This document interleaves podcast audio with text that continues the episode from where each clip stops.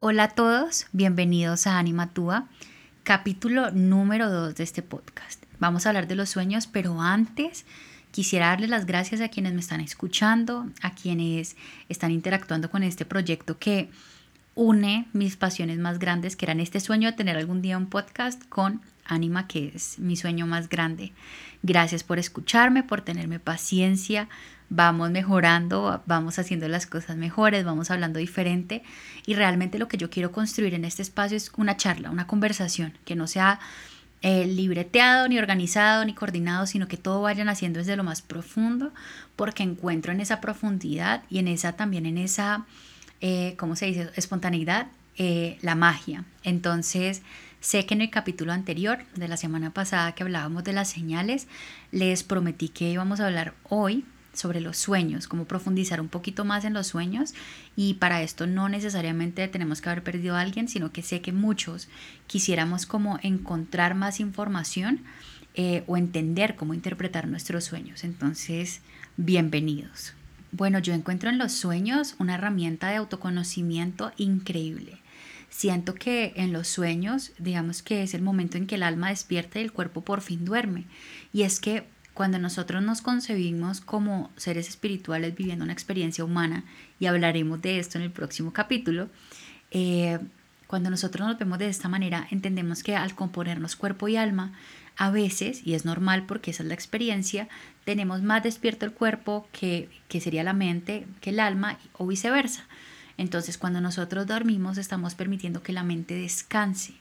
Eh, se activan partes del cerebro que normalmente no están activas y se activa un nivel de conciencia en el que normalmente no estamos acostumbrados cuando estamos despiertos.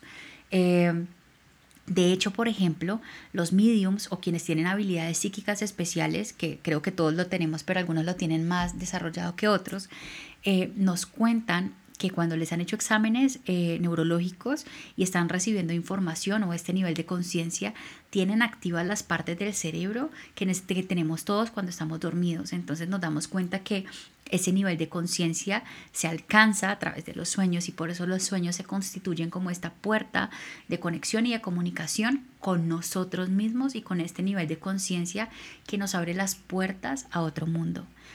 Entonces, antes de empezar como a ir más a fondo, lo primero que quiero que dejemos hoy y que sea como nuestro aprendizaje hoy es que no hay forma de encontrar un manual, una guía, un paso a paso o un catálogo para interpretar sueños. Eso no existe y tenemos que quitárnoslo de encima. ¿Por qué? Porque cada persona, como lo hemos hablado, es un universo. Y al ser un universo, los significados cambian y se los contaba en el capítulo anterior y aplica muchísimo para los sueños. Entonces es muy muy importante que nos quedemos con eso y que aprendamos que nosotros somos nuestros mejores intérpretes de nuestros sueños y con eso entonces tengamos la posibilidad de empezar a analizar qué nos dicen los sueños o a qué juegan ellos y, y realmente cuál es el lenguaje cifrado con el que vienen. Dicho esto, podemos darnos cuenta entonces, y aquí lo quiero categorizar, no todos los sueños tienen mensajes cifrados, no todos los sueños son visitas espirituales, sino que empezamos a darnos cuenta que hay diferentes tipos de sueños que nos acompañan y cuando empezamos a identificarlos tenemos una mayor posibilidad de sacarle provecho. Entonces, eh, enfoquémonos en los sueños que vienen con un significado y en los sueños que son visitas. Igual hay pesadillas, hay sueños recurrentes, hay sueños que simplemente son vacíos, como formas en que el inconsciente se vacía eh, tenemos formas en las que nosotros también cumplimos con cosas que no podemos eh, tener en el mundo consciente. Entonces el, el, sueño nos lo regala como esa, como esa gratificación, por decirlo así, pero entonces nos vamos a enfocar en estos, los del significado y las visitas. Los sueños que son visitas espirituales son sueños muy especiales y aquí les voy a dar algunas guías para que ustedes sepan si esos sueños que han vivido son visitas o no. Entonces, por un lado, cuando nosotros experimentamos una visita a través de un sueño, no son sueños cifrados, no son sueños complejos que tengamos que entrar luego a analizar, a tratar de entender, a tratar como de sacarle ese significado real. No, son sueños muy sencillos que generalmente traen su mensaje. Eh, estoy bien, te quiero, pon cuidado a esto, ten cuidado con esto, o sea, van al grano. Eh, son sueños en donde nosotros reconocemos la presencia, ya sea física porque los vemos o sabemos que están ahí, de nuestros seres queridos, que, y sabemos además que ya han trascendido, es decir, esos sueños que son muy bonitos, que son muy reconfortantes, pero donde nosotros soñamos con el ser querido que falleció estando aún vivo, generalmente no son visitas espirituales. Y aquí hago un paréntesis muy importante. Estas no son leyes ni mandatos, ¿no? Yo creo que el universo igual juega con sus reglas y que no hay un no hay una manera, así como les decía ahorita, un manual de interpretación, tampoco hay un manual específico sobre el cual nos tenemos que guiar para que nuestra vida tenga o no tenga sentido, ¿no? Pilas con eso porque creo que puede ser de diferentes maneras, sino que son algunas guías que nos pueden servir. Eh, aparte de esto, estos sueños generalmente tienen se llaman sueños grandes. Eh, ¿Qué significa eso? Significa que nos despertamos y después de días, de meses o de años nos seguimos acordando de ellos. Son sueños que tienen, dejan esa marca y esa sensación tan grande de haber recibido una visita. También hay otra cosa que no, no siempre pasa, pero que también es importante y es a veces cuando tenemos estos sueños y nos despertamos, sentimos como si esa presencia de esos seres queridos todavía estuviera con nosotros. Les voy a contar mi caso, mi historia de mi último sueño porque no tengo muchos. Y hago otro paréntesis entonces. Muchas personas creen que porque no sueñan con su ser querido, o uno, su ser querido está bravo con ellos y no los quiere ver, o dos, su ser querido no está bien, o tres, hay algo mal con ustedes, para nada. Acuérdense que el mundo de las señales es un lenguaje y que ese lenguaje puede tener diferentes formas de manifestación. Así como nosotros algunos escribimos, otros hablamos, otros cantamos, otros dibujamos. Lo mismo pasa con los sueños. No soñar no es ninguna de esas señales. Es simplemente que hay personas que sueñan más, otras que sueñan menos y aparte la mayoría de las personas no recuerda sus sueños. Entonces también empiezan a jugar todas estas variables, pero no quiero que piensen eso. Yo, por ejemplo, Sueño muy poco con mis seres queridos trascendidos. Cuando sí sueño, los tengo, son sueños que se quedan grabados en mí, como este que les voy a contar a continuación. Estaba yo en la casa de una tía, estaba desempacando, porque justo en ese momento me estaba, me estaba divorciando, y en ese momento me acuerdo que un tío me estaba ayudando a bajar las cosas del carro, estaba mi mamá al lado mío, cuando de repente en la parte de atrás del carro sacando las cosas veo a mi abuelo lo primero que siento es una emoción gigante, pero un susto que no les puedo explicar. Entonces yo lo veo y obviamente sé que él está ahí, que es un sueño y que no debería estar ahí, es decir, que me está visitando.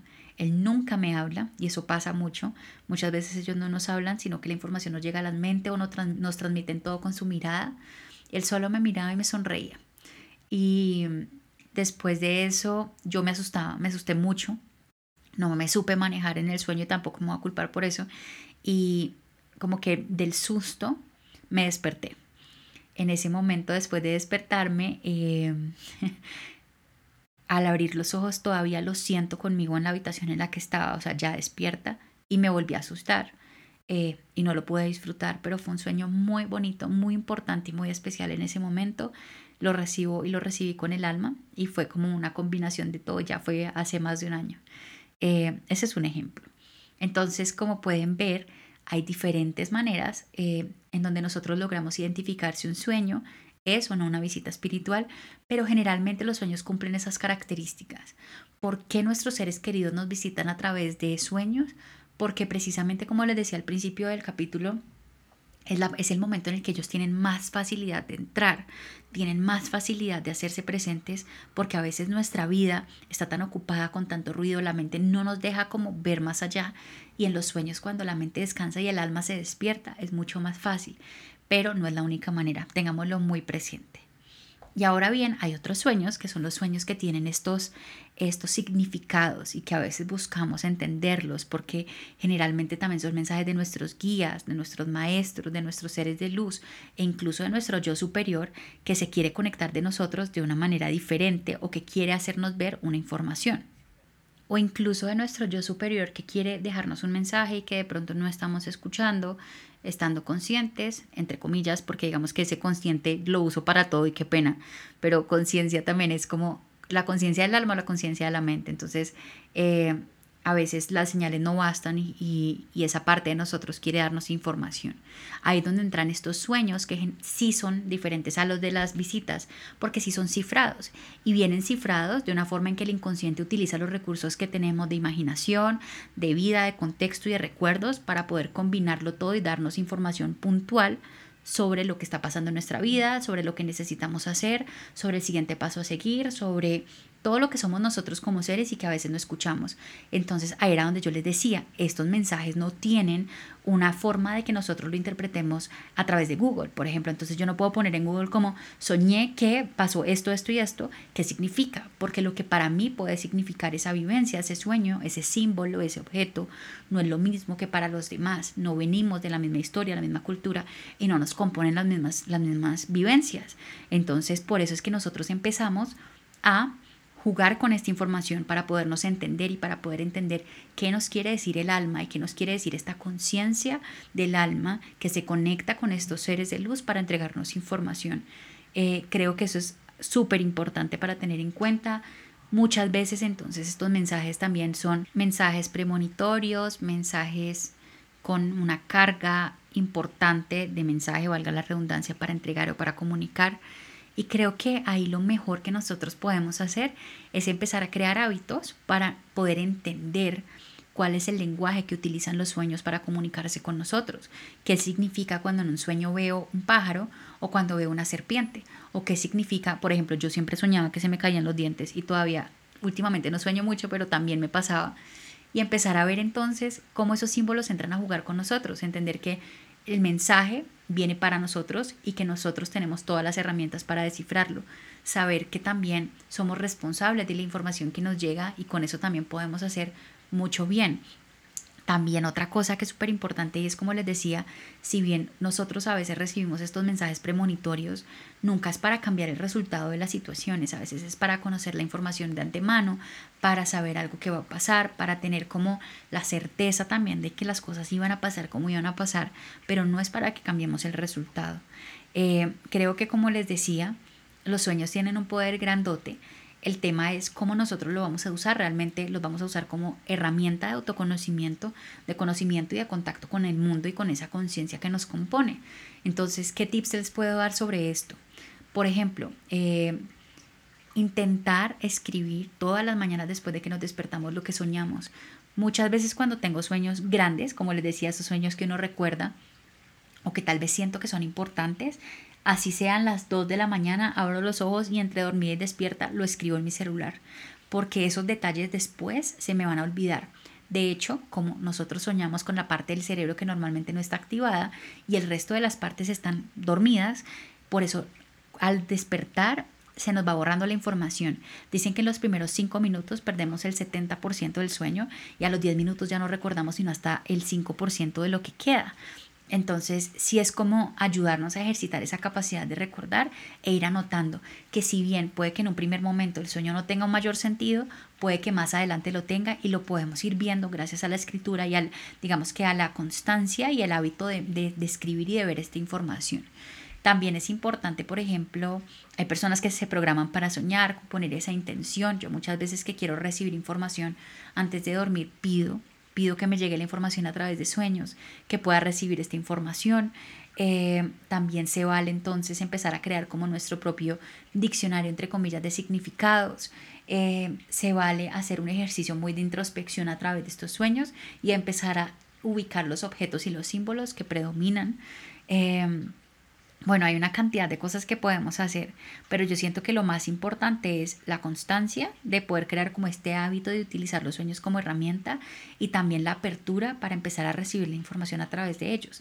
No verlo solamente como, como un mundo irreal que al que accedemos cuando estamos dormidos, sino más bien como este mundo consciente al que accedemos cuando el cuerpo descansa y la mente se despierta.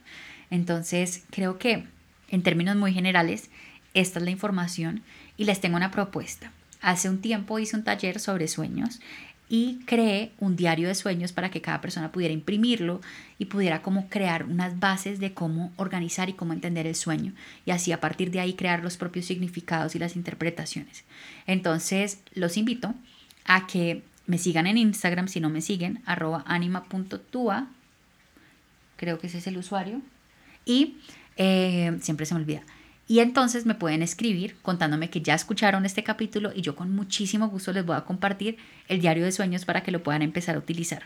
Entonces, espero que les sirva, que este sea como un abrebocas para entrar más en contacto con su mundo de los sueños, que es un mundo real, que es una puerta a un mundo diferente, pero igual de real que este, que es intangible, pero muy visible y que puedan como empezar a conocerse a partir de esta información que llega. Gracias por seguir hasta el final de este capítulo y espero verlos en uno muy pronto en donde vamos a hablar de cómo somos seres espirituales viviendo una experiencia humana. Muchas, muchas gracias.